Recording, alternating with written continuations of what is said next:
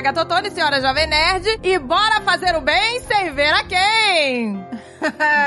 pois, aqui é a Andréia, portuguesa. E, gente, quando você doa sem esperar nada em troca, é aí que você ganha tudo. Tudo que você nunca imaginou. É verdade, meu amor. Olá, eu sou a Pamela e o trabalho voluntário mudou a minha vida. Aê, tá vendo, gente? Meu nome é Maico, conhecido como tio Maico, e a doação é sempre um ato reverso. A gente recebe mais do que doa. É isso aí. Gente, mas é a verdade, né? Não tem coisas materiais, coisas físicas, sabe, que sejam maiores do que isso, do que essa sensação de quando você ajuda alguém. É um sentimento que vicia, eu acho. É engraçado que eu vejo muitas pessoas falarem: ah, mas qual o sentido da vida? Por que, que eu tô nessa vida? O sentido da vida é pra frente, sempre pra frente. E dar a mão e acolher quem tá ficando pra trás, né? Quem tá precisando de ajuda. Exato. É só isso. Esse é o sentido. Eu acredito que solidariedade é pegar o amor e tornar ele concreto, né? É. Da forma, deixar ele palpável, né? É muito amor, gente. Transforma uma Transforma pessoa. você. Transforma você. Uma caneca de mamica!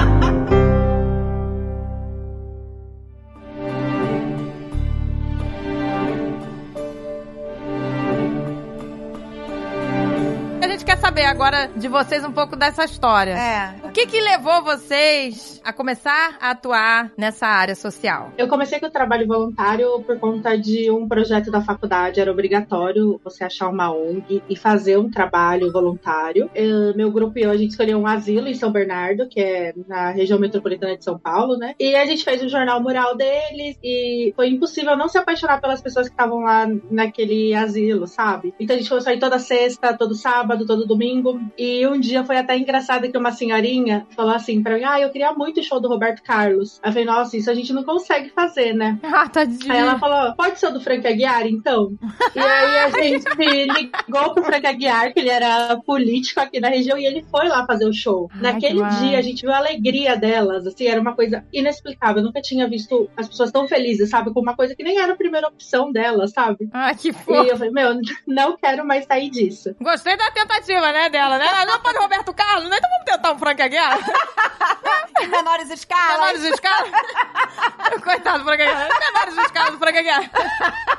E aí eu fiquei lá por anos, até que, ah, mais ou menos em 2016, um amigo meu me chamou pra trabalhar numa ONG que levava iluminação solar pra famílias que não têm acesso à iluminação, que chama Litro de Luz. Uau. E no Litro eu fiquei por cinco anos, e foi aí mesmo que eu me descobri, assim, como voluntária, que eu encaixei na minha rotina, que eu entendi o poder que a gente tem, sabe? E até completando um pouco o que a Andrea falou do sentido da vida de dar a mão um pro outro, eu aprendi lá na Amazônia uma frase que eu amo, que foram os ribeirinhos que recitaram pra gente, né? Que é, eu seguro sua mão na minha para que juntos possamos fazer aquilo que eu não posso fazer sozinha. Nossa, Olha. gente, é muito isso. E isso virou meio que um lema, sabe? Tipo, pra sempre, pra tudo. Poxa, gente. Eu acho que bonito. deve ser o melhor tratamento pra curar qualquer ansiedade. Ele fica viciado em oxitocina. É, Exato. Pode não curar depressão, mas cura tristeza, exato. mau humor, cura preguiça. É que depressão realmente é complicado porque tem outros fatores, né? É Exato. verdade. Mas melhora assim, porque quando você começa a melhorar o humor, a sua preguiça, se, se movimentar, pegar sol, trabalhar, você movimenta e acaba melhorando a parte química também do corpo. Sim. Então, a pessoa acaba saindo da depressão por esse movimento. Mas lógico que precisa de medicamento, uma terapia. É, com Sim. certeza. Infelizmente, a depressão leva as pessoas para um caminho muito complicado. É. E a gente, eu já vi voluntário melhorar, mas já vi voluntários que não conseguiram superar, né? Mesmo o trabalho voluntário voltaram para depressão porque era uma, um problema mais químico, neurológico, e complica a vida da, da pessoa. E para alguns trabalhos voluntários, as pessoas têm que estar muito equilibradas. Nossa, com certeza, né? Porque você tem que ter uma estrutura emocional, né, Pois mãe? é, né? Tem certas coisas que você tem que estar estruturado. Uma criança, por exemplo, com 10 anos, você se apega a ela e na semana seguinte você acaba levando uma lembrancinha com ela e ela já morreu. É. Então, a- se a pessoa não tiver emocionalmente equilibrada, não tiver uma inteligência emocional, né, ela pode desabar e, e entrar em um processo de tristeza profunda, indo até a depressão, né? Exato, é. Pois é, pode ser um caminho, né? É complicado. Tanto é que a gente não aceita, por exemplo, é, pessoas que estão com pessoas com câncer na família para ser voluntário com criança com câncer. Porque a pessoa já tem uma estrutura abalada. A pessoa tem que estar bem emocionalmente. Verdade. É interessante isso. Eu vejo muitas transformações de pessoas pessoas que de- redescobrem até mudam a profissão. Eu tive um voluntário, Pedro Henrique, que ele fazia um outro, ele estudava outra coisa. E ele começou a atender muitas pessoas lá na, na, na casa de Padre Pio, a conversar, atender, receber, acolher. Ele trocou de faculdade, ele fazia, eu não lembro agora, não sei se era administração, mas era alguma coisa diferente do que ele fez. Ele mudou para psicologia e ele viu que aquilo era a vida dele, ele se tornou um excelente psicólogo. Ele fez uma tese lá no Instituto Oswaldo Cruz. Ele virou um cara apaixonado em acolher e ouvir pessoas.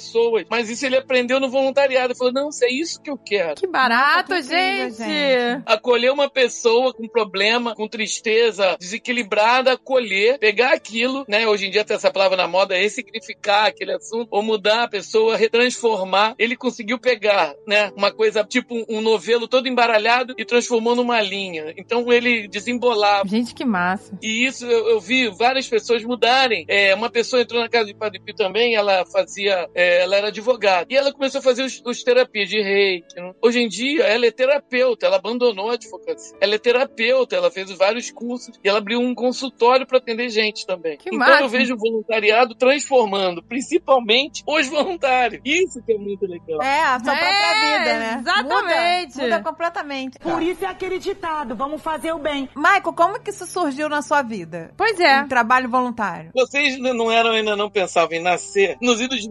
1978, por aí. Não, eu já era nascida, eu já era nascida.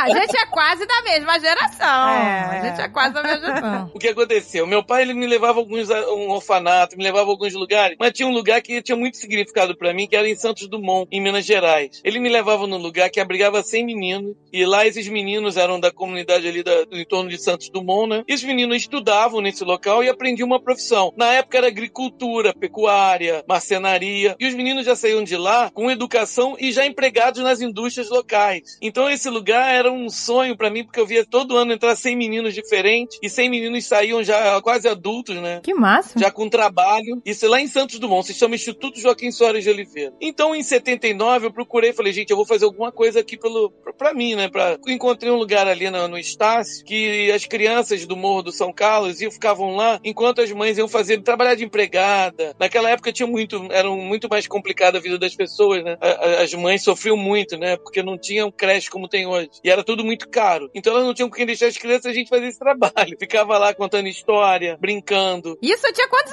anos? Eu tinha 15, 14, 15. Nossa, Olha, incrível. que legal. Então, quer dizer, foi teu pai que implantou essa sementinha, né? É. Olha a importância, É.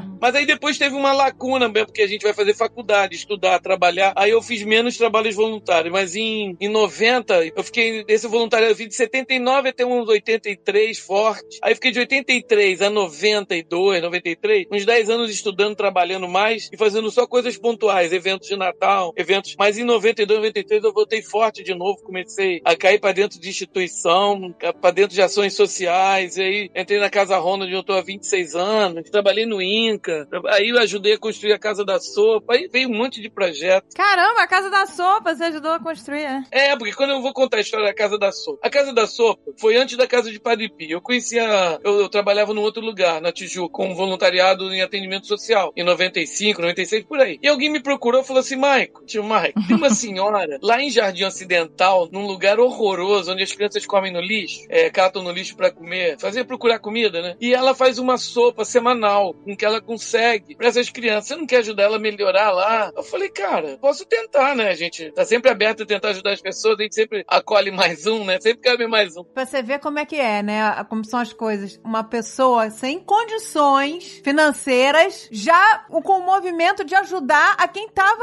pior que ela. E isso é o que mais acontece, né, não, Maico? Isso, direto. Ela morava, era Rua Davi, lá em Jardim Ocidental, dentro de Nova Iguaçu. Era tia América, ela, ela fazia comida, não sei como é que ela arrumava aqueles alimentos, mas ela não tinha condição nenhuma, nem física. Ela já era uma senhora até idosa, com alguns problemas vasculares na perna, tinha vários comprometimentos importantes de saúde, mas mesmo assim ela tinha um fogãozinho lá capenga, botava os legumes lá, fazia uma sopa de mistura, e a gente, aí eu descobri esse local. Aí eu falei, gente, isso aqui dá pra melhorar, né? Do jeito que tava, qualquer coisa que quisesse melhorar. É, pois é, né? E aí Claro. a gente foi melhorando, é, fogão industrial, geladeira, freezer, tá? Vou resumir bem pra não contar uma história, né? Tipo Forrest Gump aqui que na casa. E era muita história, muita história. Eu sei que, ó, vou resumir bem pra caramba. No fim de tudo, ela tava com quatro andares de instituição, Uau! um consultório dentário, Nossa, que incrível. uma salinha de informática Ah, que massa. e várias salas de reforço escolar. Meu Deus. Nossa. Quando eu saí de lá, porque eles já estavam caminhando sozinhos, é, já- eu de- hoje em dia eu não sei como é que tá, mas na época deixamos isso tudo lá funcionando. Que máximo. Você- uma casa assim, não, era uma rua que não tinha nada. E o que acontece? A gente contagiou muita gente. Então a gente conseguiu mais pessoas e a gente melhorou todas as casas da rua. As casas não tinham piso, não tinham telhado. Não tinham... Eram casas de pau a pique, né? Com os plásticos cobrindo e pano cobrindo o chão, jornal, papelão. Eu sei que quando a gente saiu de lá, todas as casas da rua já tinham melhorado. Já tinham todas, a gente conseguiu arrumar um jeito de arrumar uma caixa d'água pra cada. E, e a gente saiu de lá, e aí o lixo foi pro lixo. Ninguém mais catava lixo. Nossa, gente. Gente. O lixo começou a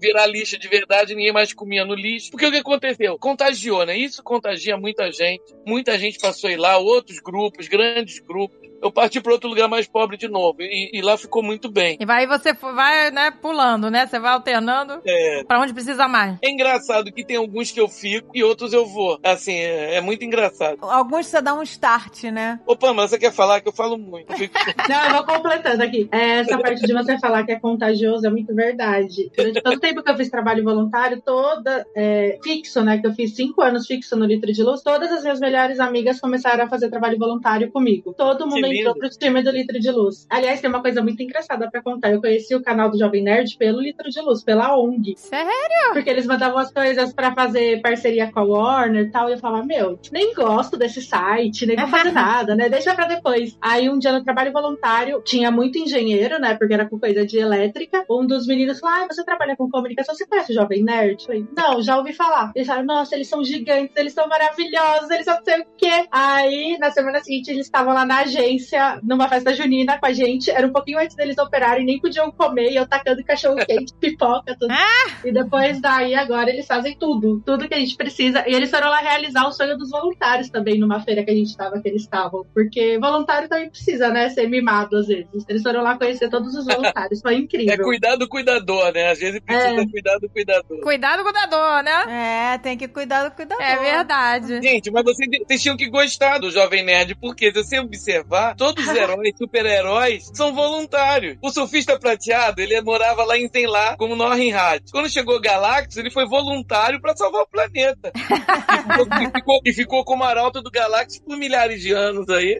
Gente, pois é, eu nunca tinha pensado nisso. Os super-heróis são todos São voluntários. todos voluntários, né? Exato. Capitão América. Ele queria servir de qualquer jeito o exército lá. Ah, Os Estados Unidos entrou na guerra em 1941. Steve Rogers, aquele franzino, filé de borboleta, É. não conseguia servir o exército. Aí ele entrou, foi ser cobaia lá pro soro de super soldado É. e virou o Capitão América, o maior voluntário que existe, gente. Pois é, gente. Tem que falar do Batman, né, que vai estrear o filme daqui Ó, a o pouco. Batman e é um cara mais sombrio, né? Aquilo é um traumatizado que teve os pais mortos É. pintou aquela parada da vingança. O cara é super abalado psicologicamente. É. Todo zoado. É, o Batman é sequelado. O super-homem, o Cauel. É. Voluntário pra caramba, cara. Pô, voluntário, de outro planeta. O cara veio lá de outro planeta pra ser voluntariado na cara Terra. veio lá de Krypton. Pô, Não tem desculpa, tá vendo? Não tem desculpa. O cara veio lá de longe. Veio. o cara veio de Krypton pra cá pra ser voluntário e não ganha nada. Coitado. Ai, Por isso é aquele ditado, vamos fazer o bem. Mas, Maico, você atua agora, no momento, em várias. É... Ah, você quer que eu fale isso tudo mesmo? Vamos parecer que eu sou vaidoso. Não, não precisa, não precisa falar, Não, é não. vaidoso, não é Não, não vaidoso, precisa- cara. É, aí é pra contagiar. É. É. pra contagiar todo mundo que tá ouvindo agora. Cita só alguns, assim. É. O trabalho que eu mais gosto, mais amo, mais vivo intensamente é a Casa de Padre Pio, né? Ah, e lá a gente é. faz atendimento social, a gente atende família, a gente atende instituição, a gente atende muitas demandas emergenciais. E agora o nosso foco está sendo campanha SOS Petrópolis. Se vocês acompanharem lá depois do meu arroba tio Maico Castro, vocês vão ver a carreta que saiu da Casa de Padre Pio cheia de mantimento. Só de água foram 2.500 litros, mais roupa, mais material de higiene, mais material descartável. Foi uma carreta imensa e já é a terceira viagem de material da casa de Padre Pio para SOS Petrópolis. A gente tá. Amanhã eu devo ir lá em Petrópolis com um carro. Como não tá indo mais carro particular, eu tive que pedir um auxílio ao pessoal do estado, não, que o governo do Rio de Janeiro, o governo do estado do Rio de Janeiro, através da Cláudia Januzzi, que trabalha com o secretário Rodrigo Bacelar, do governador, e eles vão mandar, a gente vai numa van do estado para poder entrar. Porque eu vou estar levando coisas só para criança. Vou estar levando todinho, biscoito. eu tô Ai, levando minha legal. caixinha de som, que eu vou fazer animação para as crianças sair um pouco da rotina, vou levar corda, vou levar brinquedo, vou fazer alegria das crianças, porque nem só de pão, né, vive o homem. É, as crianças precisam de um momento lúdico, de alegria. Vou ver se eu consigo, né? Esse Paquito velho vai ter que pular amanhã. entendeu? Pula, Paquito, vai, vai. Nisso você é bom, Maico. Vai, vai. Isso a gente sabe que você faz. Eu sou tipo Wolverine, rapaz. Não tenho po- poder de cura, não fico velho, não.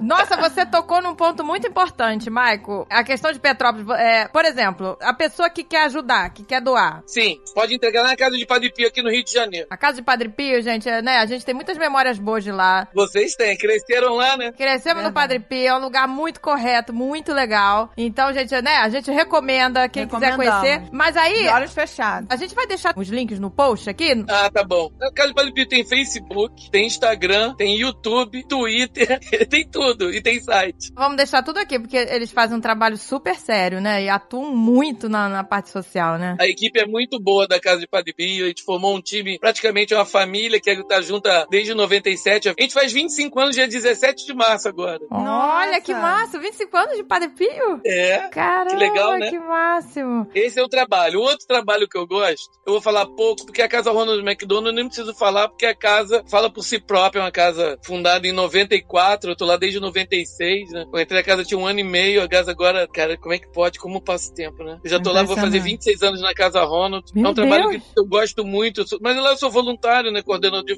coordenador de voluntários. É muito legal, porque é, uma, é um que eu fico mais relaxado, porque lá eu posso brincar muito com as crianças, né? Na casa de Padre Pio eu já fico mais preocupado, porque eu tenho que coordenar os trabalhos. Mas lá eu solto a criança alucinada lá. Outro trabalho que começou, esse foi muito legal. Teve o Rolé Solidário. Não sei se você viu. O que Não, aconteceu? não. Aqui no Rio de Janeiro é muito complicada a situação de morador de rua, que estão em situação de vulnerabilidade social e, e cresceu muito aqui. É, em 2020, né, teve a pandemia em março, fechou tudo e muitos grupos que distribuíam comida, né, sopa, quentinha, refeições, sanduíche, era composto de muita gente mais velha, com comorbidade. O medo se espalhou, né, né, por causa do Covid. 80% dos grupos pararam de distribuir comida. Nossa. E os moradores ficaram sem, com fome, em desespero, começaram a ficar atrás de comida. E eu- eu- um pessoal do Flamengo, uns flamenguistas, né? Tinham também começado a querer fazer um trabalho de rua, eles estavam querendo distribuir quentinha. Eles já faziam algumas coisas pontuais e me procuraram pra ajudar, né? Pra falar ah, o que, que a gente doa, o que a gente faz, o que a gente leva. Eu entrei como um orientador, um consultor só no rolê. E aí comecei a ir, né? Aí na primeira ida, na segunda. E aí a, gente começou com 200 quentinhas terças-feiras. E aí eu vi que o grupo tinha um potencial, né? porque tinha muita gente jovem. É, o único mais velho era eu do grupo. O único que- do grupo de risco era eu, do Covid, mas não peguei, graças a Deus. Comecei a chamar mais gente. O grupo chamava Nação Solidária. Era só flamenguista. Mas aí eu comecei a chamar gente pra caramba, comecei a divulgar. E entrou gente de todos os times, a gente mudou o nome pra Rolé Solidário, porque não era mais só um grupo de flamenguistas. E o grupo veio crescendo. O grupo, na verdade, que começou, que eram os flamenguistas, não estão mais. Hoje em dia o grupo tem outras pessoas. A única pessoa que se manteve fui eu, eu acho que desde o início. Depois entrou a Márcia, entrou a Tatiana, então foi entrando muita gente. Quem entrou e engajou tá até hoje. Não saiu mais. Tem gente super engajada, a gente está distribuindo de mil a mil duzentas refeições por semana. E isso foi uma alegria para os moradores de rua. Nossa, bastante por semana, né? Que bom. Porque, é, se você pensar no mês de cinco semanas, são seis mil quentinhos. É, pois é. E a gente, o que aconteceu? Eles, no início, no- em março, abril de 2020, no início da pandemia, os moradores de rua estavam em desespero. Até eu perguntei, que gente, por que vocês estão assim? Porque normalmente eles ficam em fila, ordenados, calma. Eles estavam desesperados. Eu falei, por que vocês estão nervosos assim? Porque a gente tá o dia inteiro sem comer, não tá tendo mais nenhuma equipe de rua, ninguém tá dando quentinha. Então, teve pontos aqui do Rio de Janeiro, no início da pandemia, que eles estavam realmente passando fome. Coisa que nunca tinha acontecido de passar esse tipo de fome, deles estarem desesperados, quase atacando a gente no carro. Só Nossa. que, como eu tenho uma certa prática e eu sei usar a voz, eu conseguia repelir, conter, disciplinar. E foi a sorte ter prática, porque senão a gente tinha avançado no carro mesmo. Caramba, gente. O desespero, coitado. E tem outro trabalho agora, que eu tô voltando à carga total, que é o Cantinho de Luz, que fica no Morro do Pinto, no Santo Cristo. É um lugar maravilhoso, na rua João Cardoso 60. E a gente, eu tô falando porque desse esse lugar muito agora. Porque esse lugar a gente tá reativando, já tem trabalho segundas e quartas, mas eu quero preencher aquele lugar de segunda a segunda com atividade voluntária. Então, quem estiver ouvindo aí no Rio de Janeiro, Aí, gente. Aí, gente do Rio de Janeiro. Ó, a gente vai precisar de voluntário pra dar aula de dança, de arte, é, design de sobrancelha que elas pediram, trabalhar com manicure, essa coisa de unha, agora é arte unha, sei lá, coisas de que mulher gosta de, de, de cara, de maquiagem, cabelo. Quem der curso disso, elas meninas estão, porque são adolescentes lá, muitas adolescentes jovens, de 13, 14, 15 até 18 anos, 17 anos, que querem, estão lá já fazendo curso de ar- é, teve essa semana, teve customização de caderno de escola, de, de, de curso, tá tendo crochê. Então a gente já tá começando a movimentar. Então, Rio de Janeiro, queremos todo mundo lá, dar aula de hip hop, aula de arte, aula de teatro, aula de cinema, aula, origami, o que você saber fazer de bem e de bom, queremos você lá. É só me procurar, eu acho que a, a senhora Agatha Ottoni, que eu conheci como Agatha do né? É. Era a Agatha do Bog, né, meu amor? Antes, né? Filha de Dona Marli do Bock. Quem não sabe, a Agatha e a Andréia são excelentes cantoras. Ah, é, você lembra? Obrigada. Cantam maravilhosamente bem. Então, quem quiser aula da aula de canto também. Não é aula de ficar canto, não. Não precisa sentar no canto e ficar sentada, não. É aula de cantoria. É pra no cantinho. É aula de cantinho, não, não é aula de canto, não. Como faz para as pessoas é, entrarem em contato contigo pra ajudar no cantinho de luz? A Agatha falou que vai deixar meu Instagram, do meu celular, do WhatsApp, do tudo. Maravilha, Ótimo. gente. Olha aí o tio Maico, hein? Tio Michael. Vambora ajudar, Tio vambora com o tio. Maico. A gente já conhece esse menino há anos, hein? Conhecemos. Não fala muita idade, não. Vai, Pamela, continua aí. Fala do seu trabalho aí que eu gostei. Quero ouvir mais que ela foi fazer na Amazônia. Ela falou da Amazônia, eu fiquei curioso. Você foi lá pular de cipó em cipó, o que, que você foi Foi, fazer? sei lá, dormir no barco. Amazonas. É, então, eu fiquei cinco anos no Litro de Luz e eu me afastei no começo da pandemia, porque o trabalho do Litro é levar iluminação para comunidades que vivem no escuro. E no começo da pandemia não tinha como as pessoas irem para as comunidades, até porque a gente não, não tinha né, o conhecimento que tem agora, tal, tava todo mundo se adaptando. Nisso, uma outra ONG que eu conheci na Amazônia também, Justiça e Misericórdia Amazonas, me chamou para ajudá-los. Justiça e Misericórdia Amazônia. É uma ONG cristã, mas eles fazem todo tipo de trabalho com os ribeirinhos, levam serviços desde dentista, médico, porque a gente sabe que o acesso é muito restrito, né? Como eu já tinha conhecido o trabalho deles por conta do litro de luz, quando a representante deles aqui no Brasil me chamou pra ajudá-la, foi bem na época que tava naquela crise do oxigênio em Manaus, na Nossa. Amazonas, sabe? Lembro. Nossa, que escândalo. E ela queria muito, assim, falar com a imprensa de São Paulo, falar com programas é, nacionais, né? E eles não tinham esses contatos por lá. Como eu trabalho com assessoria de imprensa aqui em São Paulo, a gente tem ali a imprensa, grande parte da imprensa tá em São Paulo. Então eu comecei a me dedicar para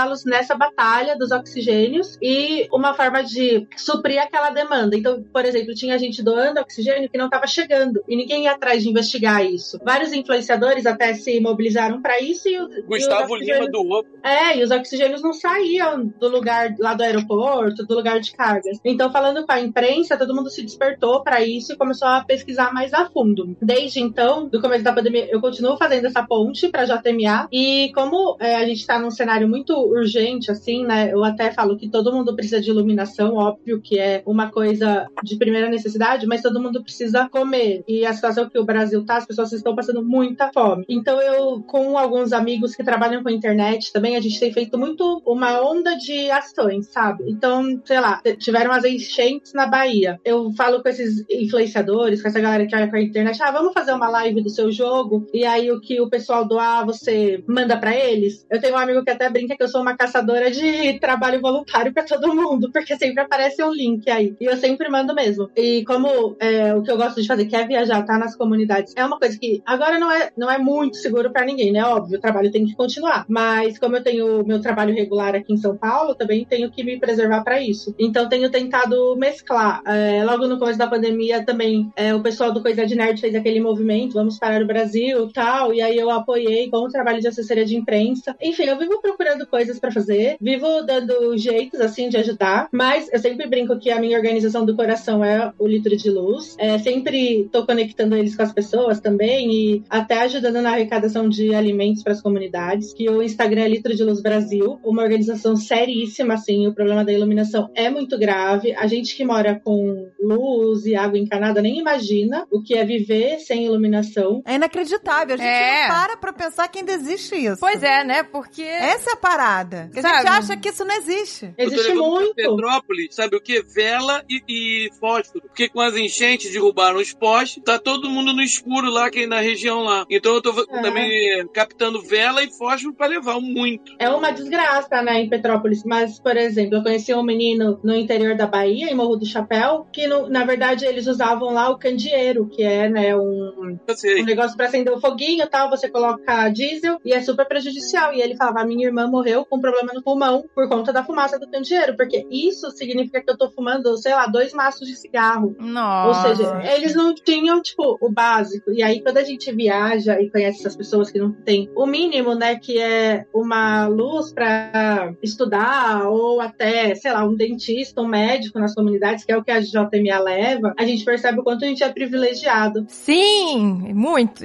Muito. Nossa, Nossa, é que eu você falei falou, outro dia. é. Eu outro dia tava com a Agatha falando, nós vivemos numa mini bolha. A gente vive na bolha mesmo. Numa bolinha, né? Tão pequenininha. Mas a sorte é que essa bolha, a gente pode furar ela de dentro pra fora. Exato. Verdade. Eu até brinco, o lugar mais perigoso da humanidade é a zona de conforto. É verdade.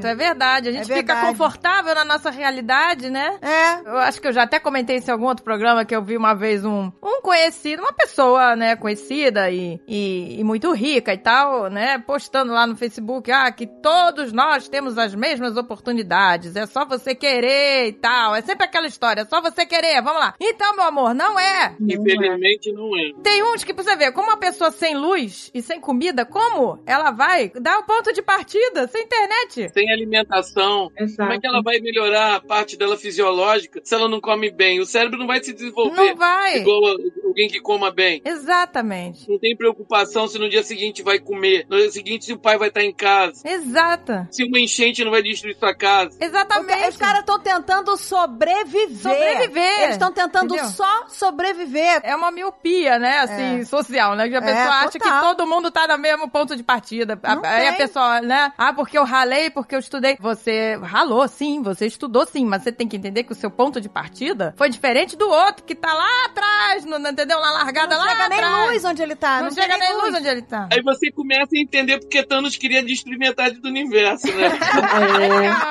Pô, se ele tirasse só os babacas, né? Aí você vai querer instalar o dedo também, porque metade das pessoas a gente quer tirar daqui. Exato, que a pessoa fica nessa, entendeu? De que eu ralei, eu estudei, eu fiz tudo, então eu, né? Então, assim, não consegue enxergar isso. A gente às vezes tem uma infância mais carente, como eu tive, mas eu não, não faltou alimento, não faltou luz, não faltou moradia. Quer dizer, isso me de- deu uma garantia de crescer bem. Mas eu não tive grandes luxos, mas tive tudo, entendeu? Porque eu tinha luz básica, tinha água, tinha mãe, tinha pai. E com o tempo essas coisas foram melhorando. Mas isso faz uma diferença também. São tantos fatores que a gente não consegue mensurar a diferença social que a gente tem no Brasil. É, é- é absurda. Porque às vezes até a estrutura familiar não é completa. Dormem todos no mesmo cômodo, na mesma cama. Pai, mãe, filhos. Um dorme no chão, outro dorme. É, são fatores que a gente não consegue nem compreender porque a gente ignora. A gente tem ignorância nesse assunto porque a gente não vive esse assunto. Por mais Exato. que a gente vê, entender, conhecer, não é experimentar. A gente não tem nem como saber o que essas pessoas sentem. A gente Não tem. consegue mais ou menos perceber, mas a gente não tem o sentimento porque a gente nunca ficou sem luz a, a vida inteira. É. Nunca ficou sem água. Nunca teve que dormir todo mundo no mesma cama, no mesmo buraco. Ah, hoje eu vou comer o quê? Hoje não tem nada. E Exato. amanhã? Não sei, filho. Bebe água onde? Do rio, do valão, da chuva, sei lá. Sinistro, né? É uma tristeza que a pessoa fila e você olha pra cara de uma criança, às vezes. Ela viu isso muito lá nos ribeirinhos. Uma criança que às vezes não sabe nem sorrir. Porque ela não tem É. nenhum exemplo dentro de casa de sorriso, de alegria, porque não tem, né? É uma coisa inerente à criança a alegria, mas às vezes a tristeza é tão avassaladora, a fome, a sede, não tem roupa, não tem remédio, não tem nada. É, a falta, a falta até de de energia, porque não, não se alimenta. É.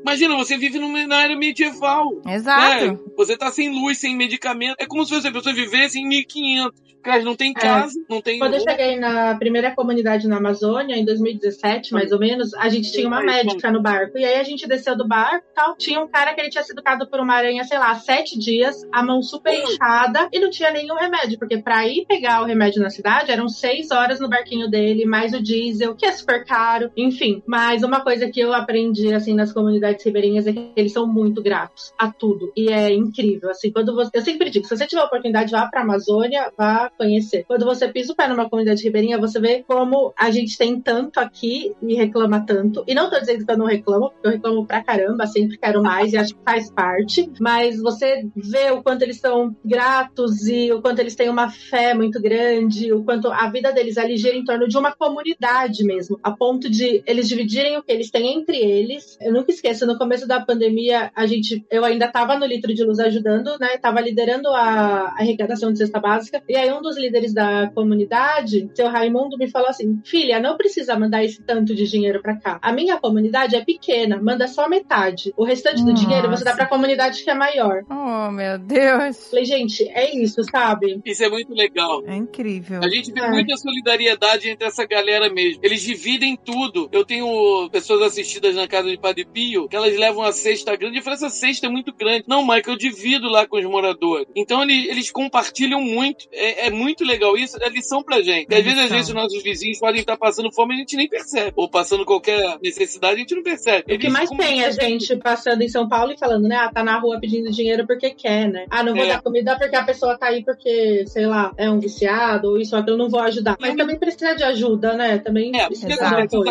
estão na rua. Eu até entendo eles se, drogarem na rua, por quê? Cara, você imagina, você não sabe o que vai acontecer no dia seguinte, você tá numa tristeza. Eles encontram na bebida, na droga, um refúgio. Pra tentar sair desse pesadelo, né? E isso vira uma condição médica mesmo, né? Uma coisa que precisa de tratamento. Recentemente, eu conheci, tem na rua, vários artistas plásticos fantásticos. Tem o Eduardo Pavão. Cara, os quadros dele são lindos, lindos. Se vocês procurarem na internet, aí no, no Instagram, ele tem Instagram, Eduardo Pavão. Vocês vão olhar os quadros dele, são lindos. Tem o seu Vinícius também, que ele usa a técnica de pontilismo e faz quadros lindíssimos. A gente tem vários artistas plásticos na rua que estão sem moradia e a- o seu Vinícius, a- o pessoal do grupo do Rolê até se uniu pra tirar ele da rua. Então ele não tá mais na rua. E a Márcia faz o maior esforço, tá sempre vendendo os quadros dele. Então o seu Vinícius conseguiu melhorar um pouquinho de vida. Ele tá num quartinho morando com o cachorro dele. Pô, que E legal. tá sempre a gente levando quentinha e eh, alimentos pra ele. Então ele pelo menos tá tendo um cuidado. Porque também é, você tem que saber quem você vai tirar da rua. Nem todos ainda estão aptos a esse movimento. Sim. Né?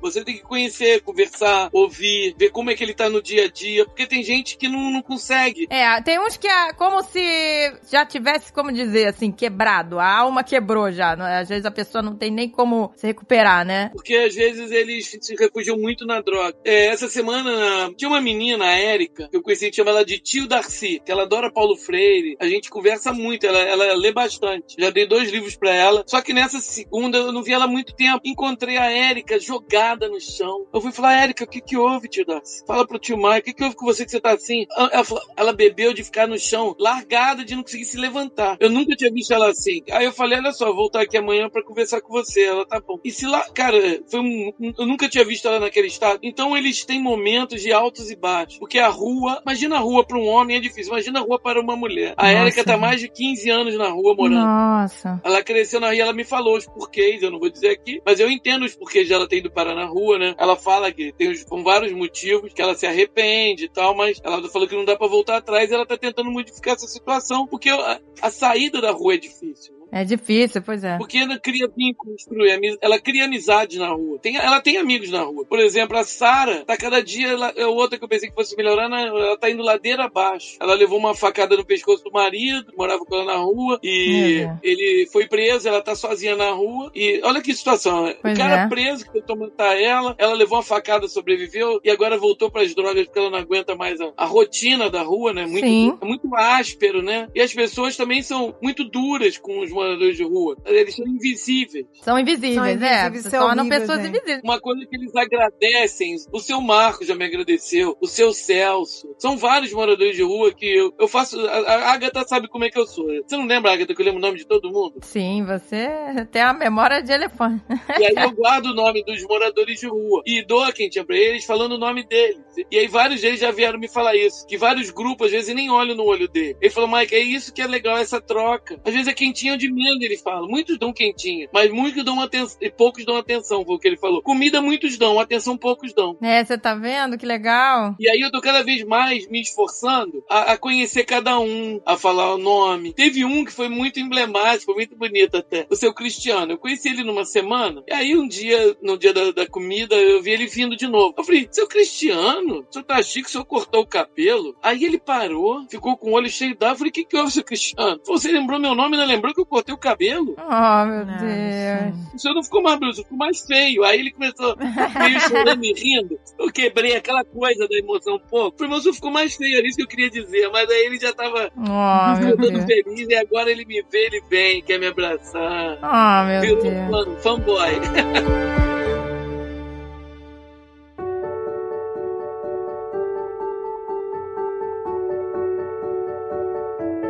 Quando a pessoa tem tudo e já vem, né, de um lar privilegiado, como a gente, é, é muito assim, comum, e é isso que a gente acha que tem que tomar cuidado, a gente, a pessoa começar a ir pra um lado da indiferença, da futilidade total. Tipo, de já não mais reconhecer o que tem, sabe? Já não ser nem mais grato pelo que tem. E pra viver um mundo assim, muito superficial, muito. Isso é um caminho muito comum quando se tem tudo. Muito comum. Você ligar muito só pra marca do que você tá usando, porque você tem que ostentar, que você tem que expor, que o quê. Tirar foto da comida que você tá comendo. Né, você já reclama de tudo, ah, já nada tem mais graça, nada me surpreende, sabe? Começa a ficar uma coisa meio vazia. E isso me preocupa, principalmente assim. No meu caso, que tenho filha pequena com 7 anos, Sete? Jesus. é, tá com sede. é. Assim, eu quero que ela comece a ter um contato, assim, com o mundo real, né? Assim, com o mundo sem ser o mundo dos privilégios, pra que ela. dê- Como foi seu pai com você? Você criou uma empatia desde cedo. E isso ajuda até a formar o seu caráter e a ver que o mundo não é cor-de-rosa. E você passa a ter empatia e a ver as coisas de forma diferente. Porque eu tenho esse medo, né? Assim, de, sabe, de que, como, como uma criança que tá crescendo num, num lar que ela tem tudo. E eu fico preocupada com isso, né? Se ela não ver o mundo como ele é, de começar a entrar nesse, quando ela tiver maior, né? Entrar nesse mundo da, meio que da indiferença. Da futilidade. Então, assim, até como é que vocês aconselham, assim, a gente introduzir é, uma criança, né, nesse universo? Posso dizer o exemplo do meu filho? Pode, Pode, deve. Deve. O Felipe, ele vai comigo em trabalho voluntário desde que ele era pequenininho. Então, não adianta eu falar pra ele que é bom fazer, ele tem que ver eu fazer. Sim. Ele vendo, ele quer fazer. Eu fiz a festa das crianças do Padre Pedro, ele tinha 4 anos. Eu botei ele pra distribuir 4, 5 anos. Botei 5. Botei ele pra distribuir os kits dental, de higiene oral. Aí ele ficou dando pras crianças. Eu dava o brinquedo, o kit de criança lá pro Natal, e ele dava o de higiene oral. E as crianças olhavam assim, uma criança dando outra criança. E ele adorou fazer isso. E ele presta atenção pra quem ele deu ou não deu. O garoto veio pegar um, ele falou: Não, você já ganhou, tem que deixar pro outro. E aí, eu- é porque ele viu fazer isso. Eu falei, não, cada um só tem um. Então ele já aprendeu que o- as doações têm que ser bem direcionadas também. Não é sair dando de qualquer jeito. Tem que saber quem vai aproveitar, quem vai ganhar, se já não tá abusando. Porque fazer a- a- a- o trabalho voluntário não é ser bobo, ser besta, não. É, claro. Vendo. E ele vai comigo na casa Ronald, nas férias dele. Ele ensina as crianças a mexer no iPad, no Flip La Clip. Ele mostra o Naruto, o Dragon Ball, essas coisas. E as crianças gostam. Então é um jeito de eu levar ele. Ele, ele, ele fala que quer fazer isso quando crescer. Que quer ser voluntário, quer trabalhar. Ele fala que gosta. Que gosta de- ele gosta de cuidar dos animais, porque a gente tem quatro cachorros. Quatro cachorros, uau! O que que se faz para uma criança? Você tem que ter um exemplo, né? Não adianta você falar, pra você não, não, não mostrar o que você era. Tem que fazer e você Tem que ser uma faz, coisa né? todo mundo, né? Uma atividade familiar que vá todo mundo junto. É o único jeito que eu vejo é você ser um exemplo do que você fala. Mas tem um Tem outro um- jeito também que eu gosto muito, que eu sempre falo para as pessoas, você pode ajudar de várias maneiras. Se você não tem tempo, você pode ter dinheiro. Se você não tem dinheiro, você vai ter tempo. Se você não tiver nenhum dos dois, você vai dar um jeitinho. É, tem alguns sites até que eles colocam atividades para você procurar lá e ser voluntário. Para criança não, né? Porque é um pouco mais complexo, mas se você tem um filho adolescente, por exemplo, você entra lá, um dos principais sites chama Atados. Tem, tipo assim, muita é atividade. legal. Tem desde você é, digitar a nota que as pessoas doam no mercado e digitalizar aquilo, até você fazer um site, fazer um flyer, você fazer ligação pedindo doação. É, assim, eu recomendo esse caminho para todo mundo, até porque eu acho, eu acredito que trabalho voluntário tem que tocar o seu coração, né? E quando você não começou ainda, você não sabe com que você se identifica. É, experimentando, assim, às vezes é um dia que você vai passar lá digitando nota fiscal, ou um dia que você vai ajudar indo tirar uma foto se você for fotógrafo, ou sei lá, essa juventude toda tira foto melhor que qualquer um de nós, né? Filma, edita, faz tudo. Então, assim, tem várias oportunidades, eu acho que é o caminho também. O Michael e eu, acho que a gente tem uma relação muito próxima com o voluntariado e que parece ser muito parte grande da nossa vida, né? E que eu acho que quando você começa a fazer, você quer fazer mais. Mas tem também essas coisas que são mais simples, sabe? Às vezes uma ONG tá precisando de alguém que vá dar uma palestra sobre ah, como você pedir parceria para empresas. Ou outra tá precisando, sei lá, como o tio Mike falou, ir lá e dar um curso de maquiagem, de sobrancelha. Então eu acredito muito nesse caminho também. Para as crianças, óbvio, tem várias atividades lúdicas que elas podem viver junto, né? E eu já levei minha afilhada também. Inclusive, a mãe da minha afilhada morreu de câncer em 2017. E se não fosse pela ONG, pelas pessoas que eu conheci nas comunidades, eu acho que eu não teria saído da depressão. Por isso que eu digo que o trabalho voluntário mudou minha vida. Eu encontrei nas pessoas das comunidades os abraços mais sinceros, a empatia, né? Porque acho que é, a gente vive numa bolha mesmo, né? Então é incomum alguém ter perdido alguém pra morte muito jovem, né? Normalmente você fala, ai, morreu meu avô, morreu meu tio. É mais difícil você achar, ai, morreu minha prima, né? Que era minha melhor amiga. E quando você vai, sei lá, pra uma favela, é muito mais comum, infelizmente, porque a mortalidade tá ali. E eu lembro do dia que eu levei minha afilhada e eu falei com um morador, que até hoje é meu amigo, o Osés. Eu tô triste porque minha prima morreu. Ele falou, ah, eu sei como é, eu perdi meu amigo com a idade dela, sabe? Eu falei, poxa, não tô sozinha, sabe? E eu vi aquelas pessoas e o outro contando. Não que eu queria que as pessoas tivessem a mesma desgraça que eu. A empatia acontece, né? Quando você. A pessoa já faz a transferência é, imediata, porque ela também É, passou eu, por aquilo. Eu sei o que você está sentindo. Exato. É, é total empatia, exatamente. E que às vezes as minhas amigas não entendiam. Assim, eu falava pra elas, não, não quero ir pra balada, não quero fazer isso. E minhas amigas do meu círculo social, assim, não entendiam. É, elas falaram, você tem que sair. E ali nas comunidades eu encontrava, tipo, um apoio muito forte. Então, todo mundo pode fazer um trabalho voluntário, sabe? E você vai ver o quanto faz bem quando você fizer. Porque a gente falando aqui parece, ah, é piegas, é clichê, mas não é. É muito bom. Pamela, gostei muito que você falou disso, de cada um pode fazer naquilo que ele é o melhor, naquilo que ele é bom, naquilo que ele tem potencial. É, lá, lá na casa de Padre Pio, tem gente que não tem tempo, mas é advogado. Quando eu tenho algum problema lá com as famílias de pensão alimentícia, eu mando pra ele. As dentistas não tem tempo, elas destinam um horário pra atender um- uma pessoa carente. Então, cada um, eu vou dando ideias, eu vou analisando caso a caso, como essa pessoa pode ajudar. Então, eu criei um grupo de dentistas, um grupo de médicos, um grupo de psicólogos. Tem vários grupos. E eu falo assim, ó, tem um, um caso aqui, quem vai pegar? E aí eu consigo um dentista, uma dentadura, uma prótese, um atendimento, um processo de pessoa alimentícia resolvido. Então, isso, eu vou pegando, porque tem gente, pessoa que não tem tempo algum mesmo Não tem ela não mesmo. queira ajudar. E a Casa de Padre Pio tem uma coisa muito boa, que as pessoas acreditam muito no trabalho e a pessoa, quando não pode doar nada, ela doa em recursos financeiros. Sim. E ela acompanha, ela torce. Então, cada um, e, e, e ser voluntário, a pessoa fica esperando, às vezes, situações ideais, se formar, fica procurando uma condição ideal que nunca vai existir. Então, a condição ideal para ser voluntário é que você tem nesse momento agora. Não existe condição ideal, não existe formação ideal. Você vai ficar esperando aquele momento de iluminação não existir. O momento de ser voluntário é agora mesmo. Você quer ser? Você vai lá e vai ser. O tempo você cria. O tempo você administra. Todo dia você recebe 86.400 presentes, que são segundos. Você faz o que com esses presentes? Você joga fora, você aproveita esse presente. Você tem que fazer agora. Não adianta esperar nem no passado, ficar pensando no passado e no futuro. Você não faz nada. Lembra do mestre Ogway? O mestre Ogway no Kung Fu Panda? O que, que ele fala? Só existe o presente. O importante é agora. Fazer agora. É verdade, é verdade, sabia? A gente às vezes fica, ah, mas não, né? Fica protelando pro futuro. O importante é que você vai fazer agora, no presente. O presente é um presente. O presente é um presente, gente. Você tem que estar atento. A oportunidade de ajudar, ela está em todos os lados. Se você estiver atento,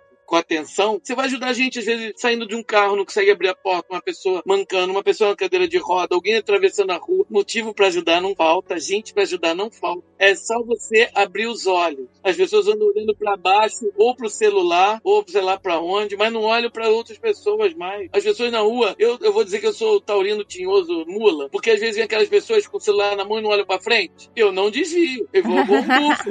Se estiver olhando o celular, vai trombar. Ninguém mandando olhar, é pra olhar pra frente na rua, não é pra andar olhando o celular. Eu ando igual um torpedo. É verdade, gente. Isso acorda. É uma boa ação também. Acorda, filho. Então, prestar atenção é importante, cara. É, é, na vida. Serve pra você. O maior beneficiado vai ser você. Não vai ser nenhum outro. É o cara não vai nem verdade. lembrar de você, mas você vai lembrar do que você fez. Você É. vai lembrar, vai te marcar. Pois é, e isso que você falou é muito importante, né? Mas a pessoa não tem o tempo, mas entendeu? Você pode doar um pouquinho, São nove horas da noite. A gente arrumou um tempo de estar aqui te ouvindo, conversando. não é verdade? É, eu já tive hoje na casa de Padre Pio, já fui na casa Ronald, eu fiz várias coisas. E tô aqui, firme e forte, porque a gente cria tempo quando a gente quer. Não, ah, vou fazer. Podia estar fazendo o quê? Nada, né? Vendo um filme, vendo uma série. Nem tem tempo de ver série. Porque não E às vezes o que é muito pequeno pra gente, que a gente fala, ah, eu vou doar uma cesta básica pra aquela família só. Sim, é isso, entendeu? Naquele Ué. momento é o que eles precisam. é, E às vezes a gente se pega nisso, ah, eu não vou mudar o mundo. Realmente, você não vai mudar o mundo. tem aquela frase que diz, você não vai mudar o mundo, mas a vida de alguém, com certeza você pode melhorar.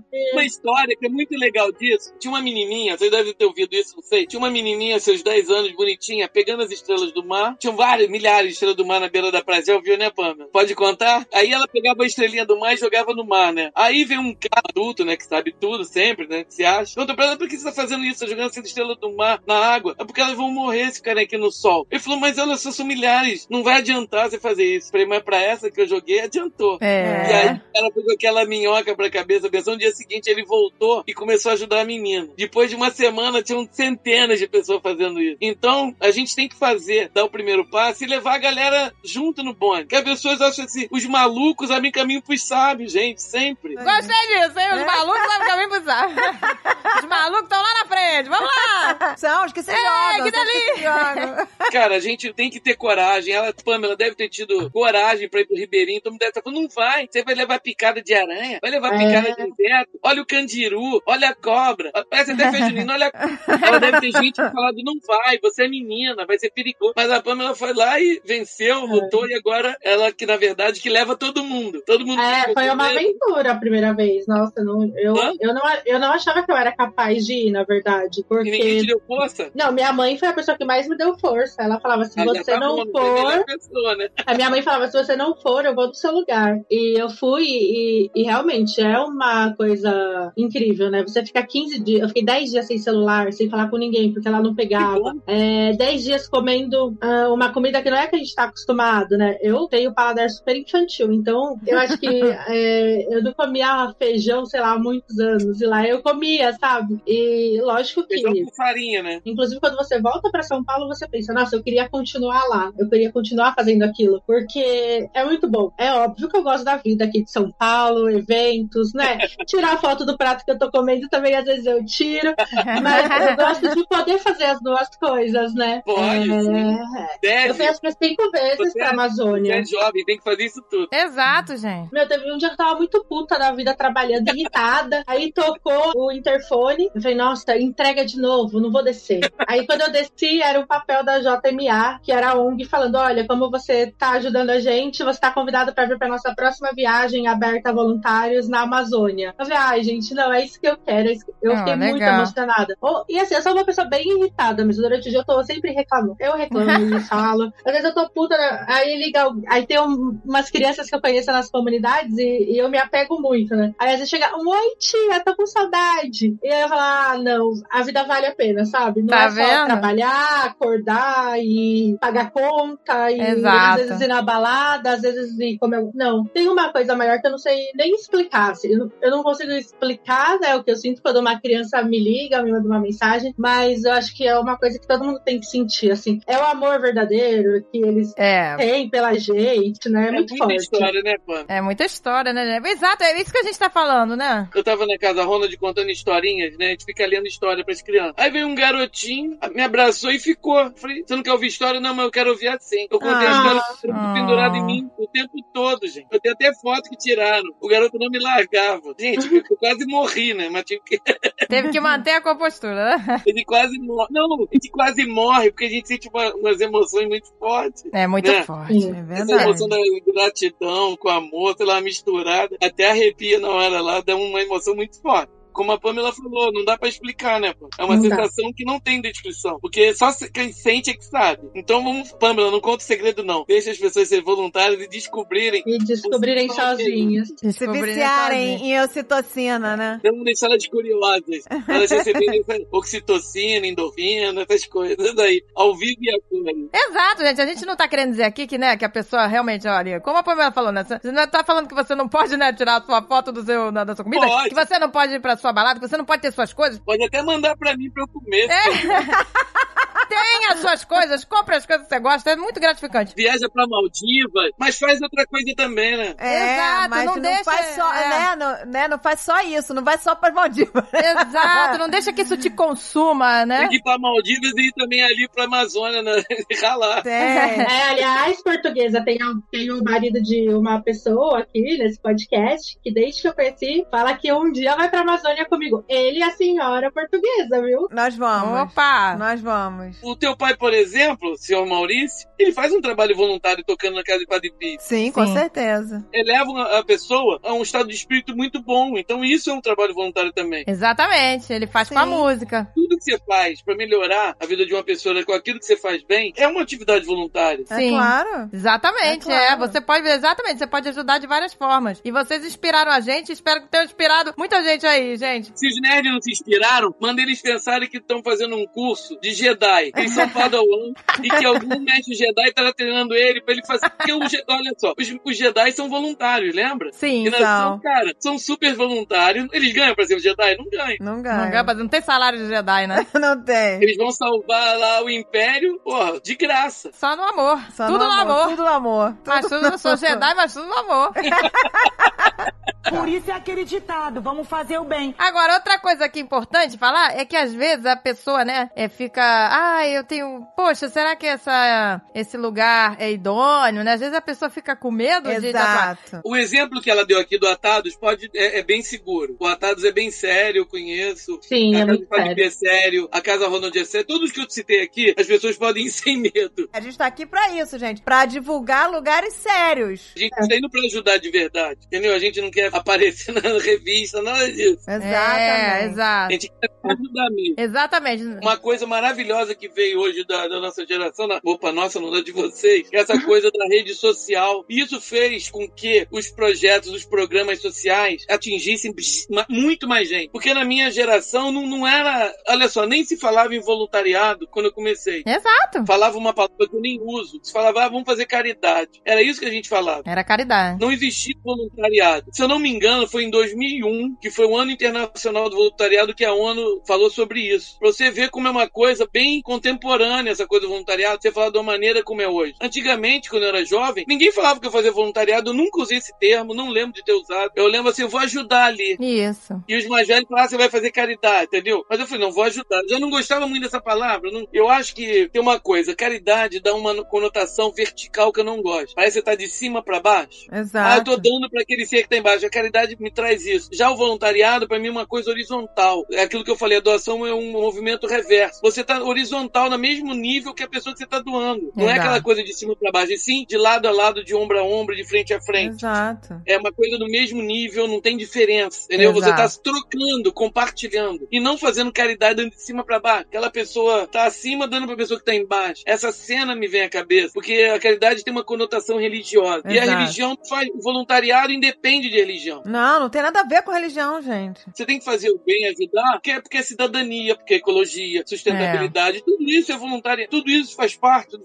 voluntariado. Você ser sustentável, você ser ecológico, você ser cidadão, é tudo isso junto. O voluntariado tem que ter respeito, transparência, tudo comprometimento, todas essas qualidades, elas são fazem parte do voluntário. Por isso que muitas empresas, ó, jovens, escutem eu vou falar. Muitas empresas, quando tem duas pessoas disputando a mesma vaga, eu observo que aquela pessoa realizou mais trabalhos voluntários, eles vão preferir essa pessoa. Por quê? Já sabe trabalhar em equipe, já sabe olhar para o outro, tem empatia, tem solidariedade, tem todas essas as qualidades que a empresa precisa. De uma pessoa que tem um olhar fora da caixa, um olhar além, que transcende aquela coisa local. Ele olha o outro. Então a empresa vai olhar, pô, esse cara tem um currículo excelente também. Pô, mas esse cara aqui, olha quantos trabalhos voluntários ele fez. Pois é, conta no currículo. Vai ser na hora. Então os jovens pensem bem também nos seus currículos. Mas quando fizer o trabalho voluntário, não pensem só no currículo. o currículo vai ser só uma consequência do que você faz com amor. É igual o trabalho, gente. Escolham trabalhar, voluntariado, qualquer coisa que vocês façam na vida. Escolham o que vocês gostem de fazer. Não pensem só na parte financeira. A parte financeira vai vir por consequência daquilo que você faz que você ama. Então, se você ama fazer qualquer coisa, o dinheiro vai vir como consequência. Se você ama música, estamos falar música não ganha dinheiro. Você ama, vai ser bom, vai fazer bem, vai ganhar dinheiro. Vai ser consequente. Você é bom pintor, ninguém ganha dinheiro com pintura. Ganha sim. Se você for bom, fizer com amor, fizer comprometimento com amor, vai ser bom. Tudo que vocês fazem com amor vai ser bom. O que vocês amam fazer, vai ser bom. Se é voluntariado, você ama fazer, vai ser excelente. Você acorda sabendo que tem missão cumprida e missão a cumprir. E, e, e isso não acaba, porque é uma escada de degraus infinito. Você vai continuar subindo, aprendendo, subindo, aprendendo. E vai estar sempre aprendendo, porque não, não- nunca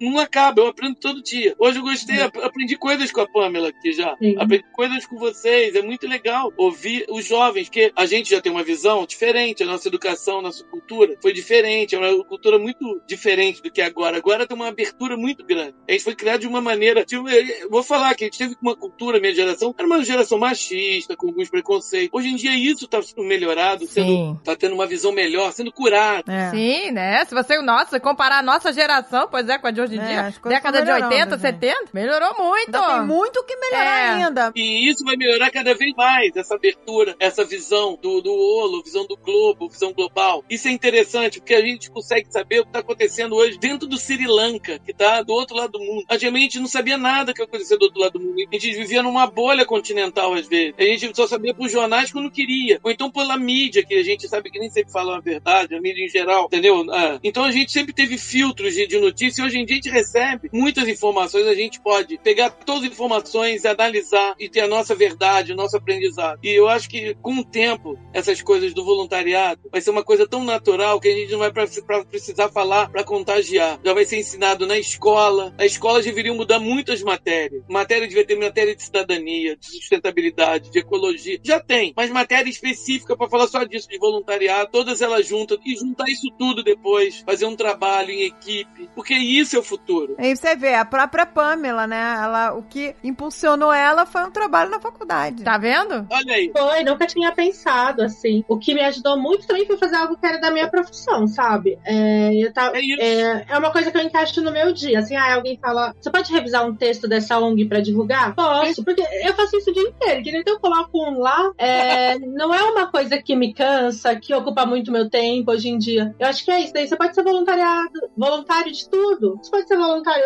como o tio Mike falou, de sustentabilidade, de esporte, de dança. Escolhe, Tudo. escolhe. O nosso país ele é tão gigante e tem tantas carências que você pode escolher o que você quiser pra ajudar. Isso é maravilhoso, porque você pode ajudar de qualquer jeito. Eu mesmo, a ONG que eu participava é de energia solar. E eu não, não entendo nada. Eu acho que eu sou a única pessoa que passou pela ONG em todos esses anos que não conseguiu montar um lampião. Não conseguia, eu não conseguia. Mas eu conseguia fazer outras coisas, sabe? Então, Essa diversificação é muito importante. é. Se todo mundo fazer a mesma coisa, senão não funciona. Todo mundo vai fazer a mesma coisa. Não pode. Aqui no Rio tem uma a Revolu Solar. Eu acho que é Sim, isso. conheço. Eles fazem Mas o litro de luz tá, é, o litro de luz tá aí, também tá em Duque de Caxias, sim, é, eu acho que eu tenho certeza que tá em Duque de Caxias, que é na comunidade Vila Beira Mar, que era do Ah, sim, eu Fernandinho, né? a Beira-Mar. De onde veio o É. Beira-Mar mesmo. É, e lá o não- tinha atuação. E lá não Eu conheço tinha iluminação na rua, sabe? Uma das senhoras que eu conheci numa dessas comunidades, ela falou assim pra mim: ai, andar de noite aqui é muito perigoso. E eu falei pra nossa, dona Maria, é perigoso mesmo, né? Pode vir alguém te assaltar. Ela falou: minha filha, eu tenho medo de tropeçar e cair, pisar no buraco. Você acha que eu moro onde você mora? Meu medo é de andar no escuro. Eu falei, gente, esse mundo é muito louco, a gente não sabe nada da vida. Não sabemos nada. Eu vou em comunidades, muito em- dentro de comunidades aqui no Rio, Babilônia, Pavão Pavãozinho, é uma outra realidade, né? Total outra realidade. São casas amontoadas em cima de casas, cara, um, um ambiente horrível, abafado, mofado. E na Babilônia tem a Revolução Solar que tá levando energia solar lá, tá dando uma qualidade de vida para muitas famílias lá no Cume do Morro. Também não tinha energia. Não é só em Ribeirinho, não. Às vezes na comunidade aqui dentro do Rio de Janeiro, É verdade. na Zona Sul, que a gente É, não tem. aqui em São Bernardo, depois que passa a balsa para ir para represa, não tem. Comunidades calungas do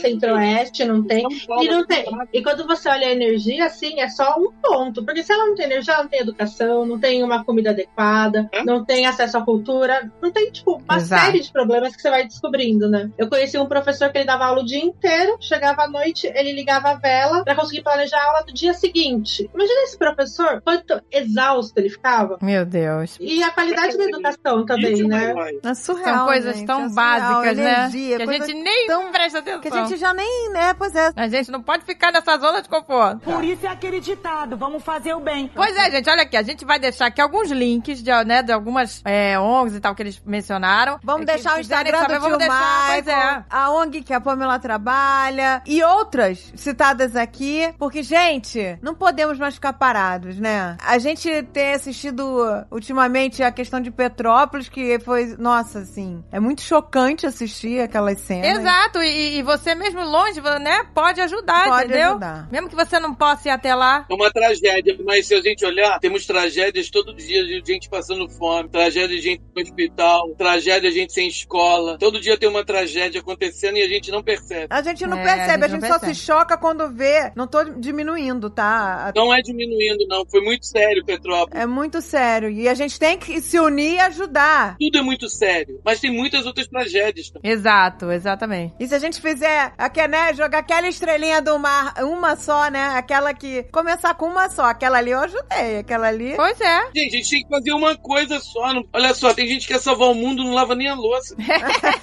Foi minha mãe que mandou você falar isso, né, tio Michael? Não deixa sua mãe ouvir, não. Ela fala isso às vezes aqui, então morri de. Mas é verdade, né? A gente tem que começar por quem tá perto da gente, né? Seja a família, seja o vizinho. Às vezes a gente olha pra longe e não olha pra perto. Exatamente. verdade. É, Às vezes a gente é bem míope mesmo, cara. É verdade.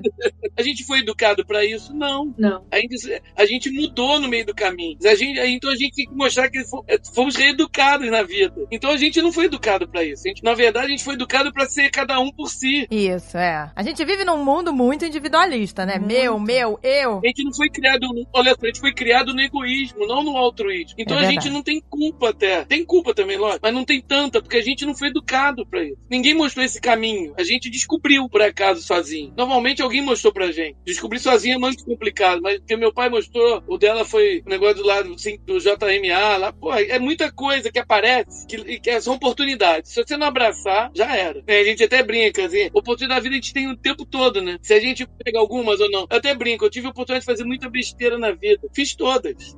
Aproveitei todas. É, que delícia. Tem até uma brincadeira que fala assim: se eu tivesse ouvido o que meu pai falou, eu seria milionário. Aí o cara, o que, que meu pai falou? Eu falei, não sei, eu não ouvi. Então é. E outra coisa, eu acho que a gente no, no voluntariado, a Pamela vai, vai, vai entender perfeitamente o que eu tô falando. Não é um trabalho pra ser feito carrancudo, sisudo, é pra fazer leve, com humor, É. com alegria. Fazer com porque amor. senão fica uma coisa chatíssima. É. Sem cobrança, você tá ali pra ajudar, desapegado, rindo. Às vezes você leva umas patadas, você deixa rolar. A pessoa tá numa situação complicada. Nossa, você falou tudo. Não, não deixa isso te abalar, porque às vezes uma pessoa, né? Vai ter umas ingratões pelo caminho, umas patadas, umas grosserias, mas aí você faz aquela coisa do bambu. Você enverga, mas não quebra. É isso É, aí. Você verdade. não vai deixar de ajudar, né? Porque você teve uma situação ruim, não é verdade? Exato. Fala, ah, não quero mais. Acontece de tudo. Só que a gente tem que estar entusiasmado, motivado, e não pode ser por alguém, tem que ser por nós mesmos. Exatamente. Porque de fora, às vezes, não vem nada. Tem que vir de dentro, preparado. Porque motivação externa, às vezes, não tem. Entusiasmo externo não tem. Então, se você não tiver o seu próprio motivação, o seu próprio entusiasmo, você não vai adiante. Porque com o tempo você vai criar comprometimento, você vai ter transparência, respeito. E não se preocupa de fazer uma coisa e achar que você é pequeno. Porque ninguém nasce adulto. Os trabalhos sociais também nascem pequenos e vão crescendo. E tudo que nasce grande já nasce ruim. Se nasceu pequeno e vai crescendo, vai ser um bom adulto. Porque teve todas as fases. Os projetos, os programas, as atividades voluntárias, ela nasce, cresce, tem a infância, tem a adolescência, aquela puberdade da adolescência, até ela ser adulta. E depois ela tem a maturidade, onde ela consegue estabilizar. Então, é, é tudo na vida, né? Esses arquétipos são muito importantes do, do criança, do, do adulto e do idoso, porque tudo na vida é baseado nisso: nascimento, crescimento e morte. Na morte, não sei se é morte, mas se, se falar em transformação, mudança também, não deixa de ser, porque você vira um ser humano e vira outro, não deixa de ser uma morte, uma transformação, uma grande mudança. Você deixa de ser aquele ser humano egoísta e vira um ser humano altruísta. Isso é um renascimento, né? É um renascimento, gente. Morreu aquele mala, agora é um outro mala, mas uma mala mais legal. Porque a pessoa continua sendo mala, mas ela vira um mala com propósito, entendeu? Um mala com propósito. é. Vamos ser malas com propósito, gente? É isso aí. Entendeu? Aquela Deixa, mala velha, sem alça, com é, propósito. que é uma mala sem alça. Deixa, deixa o ego em casa, né? Não, não vá fazendo isso que você vai se sentir especial, pois é. O ego até brinca, o ego é aquele pequeno argentino que mora dentro de nós. Ah, pois é, gente, entendeu? Deixa o ego em casa, entendeu? Não, não vá se sentindo especial porque você tá fazendo isso, porque você é uma pessoa aí, tão aí, especial. Aí, não aí, aí você tá errado. Se se sentir especial, tá ferrado. Exato, eu sou tão. Olha o que eu estou fazendo, eu sou. Nossa, eu sou uma pessoa tão boa. Todos os seres humanos são especiais. E se todos são especiais, ninguém é especial. É, Exato. exatamente. exatamente. É, não, exata, deixa o ego em casa, não faça isso achando, olha, Deus tá olhando pra mim, eu sou tão especial, eu vou ganhar um tijolinho lá no céu. Tá nada, não tá nem aí. Para com essa barganha, pai. Ele tá fazendo outras coisas lá. Ele tá na internet, ele tá na nuvem. Tá na nuvem. Entendeu?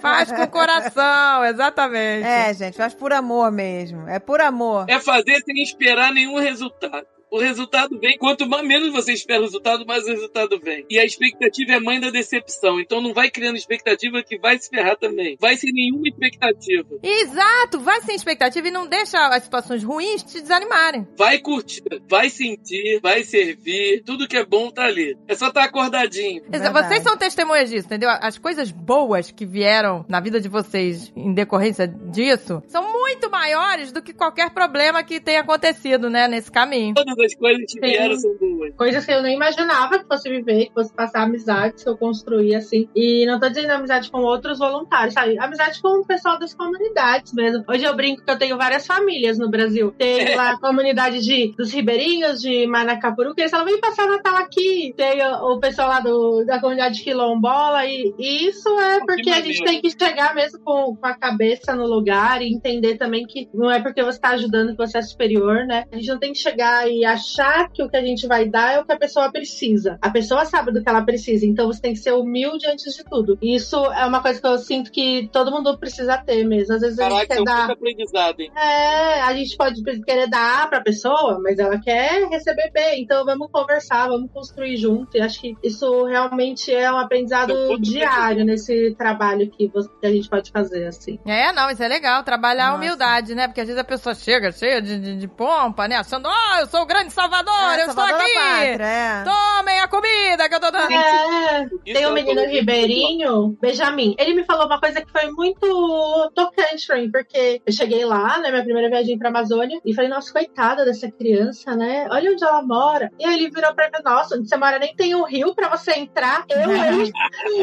Ah, que graça. É verdade, tá muito melhor que a gente. Tá muito melhor que a gente. Pois é. Pô, tomar banho de rio. Tem peixe fresco. É, come, é, né? Comida fresquinha, pescado na hora. Ô, que delícia. É, entender que as pessoas são felizes também, é, do jeito delas e não querer mudar isso, É, né? Muito legal isso. Tem uma Ah. história rápida que eu vou contar. Um cara, ele, ele trabalhou, né? A vida inteira, ficou milionário, foi morar numa ilha. Depois, com 70 anos, a vida inteira ralou pra ser milionário pra acabar a vida pescando. Aí ele Não. parou do lado de um pescador nessa ilha e falou assim: Você é tão jovem aí pescando, é, você não quer empreender? Eu te dou um barco, você compra um barco e você vai ficar milionário, não sei o quê. não sei o quê." Aí o cara, pra quê? Falou, pra você acabar a vida igual a mim. Eu já tô pescando agora. Você tá pensando velho. O cara deu a volta, né? Fazer essa volta toda pra voltar aqui pra pescar? Exato. É, o cara já tá fazendo o que você tá fazendo agora.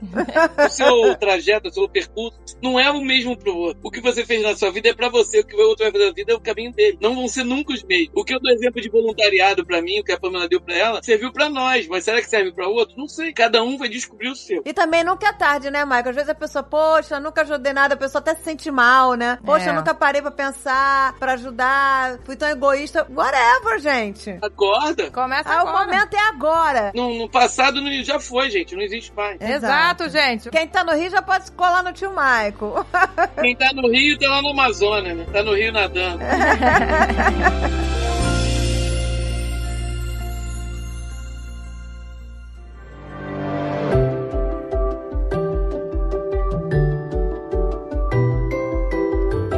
gente. Foi muito bom. Nossa, obrigada mesmo. Foi Ai, bom. adorei também. Espero que contagie muitas pessoas, gente. Eu vou anotar o que a Pamela falou pra não esquecer aqui. Nem todo mundo quer receber aquilo que você quer dar. Isso é legal. A gente já passou por isso no Brasil, né? Uma vez e já tá pagando até hoje, né? Não dá pra gente ser mais um português chegando pros índios falando, ai, sai da sua aldeia, sai de tudo, vai trabalhar aqui. Outro dia eu vi uma matéria de um cara que ele trabalhava com cerâmica, sabe, num lugar super simples e ele falou: Eu amo o que eu faço, eu tô super feliz com o que eu faço. Entendeu? Então não é também todo mundo quer a mesma coisa, né, que você falou, né? Pessoas estão felizes, né, em, em situações diferentes também, né? A gente tem que se inspirar com pessoas como o Michael, como a Pamela, porque são as pessoas inspiradoras, né? Às vezes São. a gente realmente não tem tempo e se sente mal por isso, mas tem várias formas de ajudar, né? Divulgar as ações sociais. Divulgar. Corrigir, como outra falou, corrigir um texto, fazer um vídeo. Eu tenho voluntário pra tudo. Eu tenho voluntário pra fazer edição de vídeo pra mim, voluntário pra corrigir texto. Tenho voluntários que nunca nem foram no Padre Pio. Na verdade, tem muitos que são até ateus e ajudam a casa de Padre Pio. Tá vendo, gente? Você não Pois precisa. é. Exato. Ah, você não precisa ter religião pra ser voluntário. É, você pode pedir pro outro ajudar também, né? Pega aquele é link daquela ONG, pega aquele link de doação daquela ONG que você conhece. Se você não tem dinheiro hoje, manda pros amigos que você sabe que tem, fala, doa aqui que eu conheço. Que É. também é um jeito de você fazer sua parte. Divulgando, isso aí. Eu mesmo sou impactada várias vezes por pessoas que eu conheço, até nas redes sociais, vejo lá, comunidade indígena, não sei o quê. Vou lá e, sabe, me toca e eu sinto a necessidade. Não, eu tenho que ajudar essa galera aqui, entendeu? E por mais que eu não possa ir lá, eu ajudo da forma que for. E procure pessoas assim, ó, como o Michael, como a Pamela, às vezes até pra dar umas dicas aí em relação a onde ajudar, né? Porque às vezes é pra tirar aquele medo, né, de ajudar. A Pamela em São Paulo ou no Rio. Exatamente, tá Exato, vendo? Às vezes a pessoa exato. fica com medo, né, e tal, pronto, já, já tem aí um canal. Eu tenho umas dicas boas, dependendo da pessoa que ela quiser. Tá vendo? Exatamente. É só se não quiser mesmo. É. Só se você não quiser. Tio Michael, consultor do voluntariado. De vez em quando aqui no Rio faço umas palestras sobre voluntariado. É muito legal. E geralmente pra jovem. Ah, teve um que eu fiz no congresso de biomedicina. Eu falei, esses jovens vão me matar. Porque no meio do congresso fazer uma palestra sobre voluntariado, eu tive que ter coragem. É verdade. Mas eu fiz e consegui vários voluntários naquele dia. Sério? Você sempre, né, contamina alguém. Nem que seja de Covid.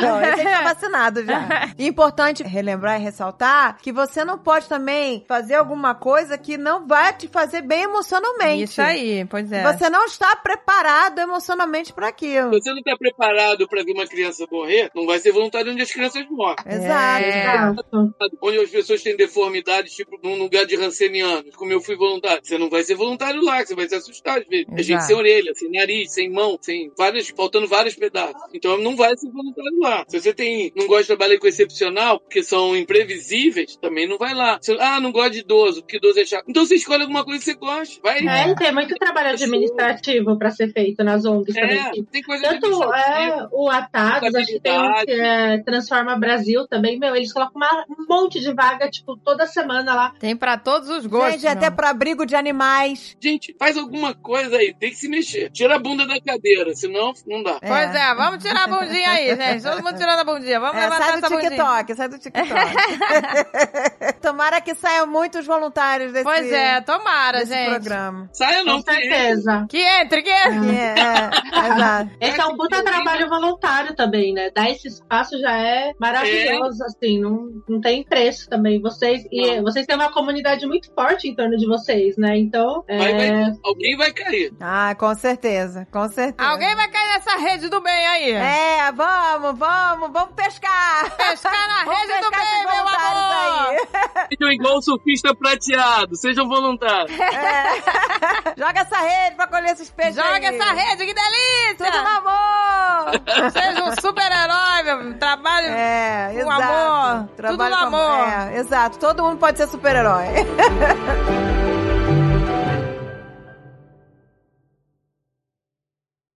Este podcast foi editado por Radiofobia, podcast e multimídia.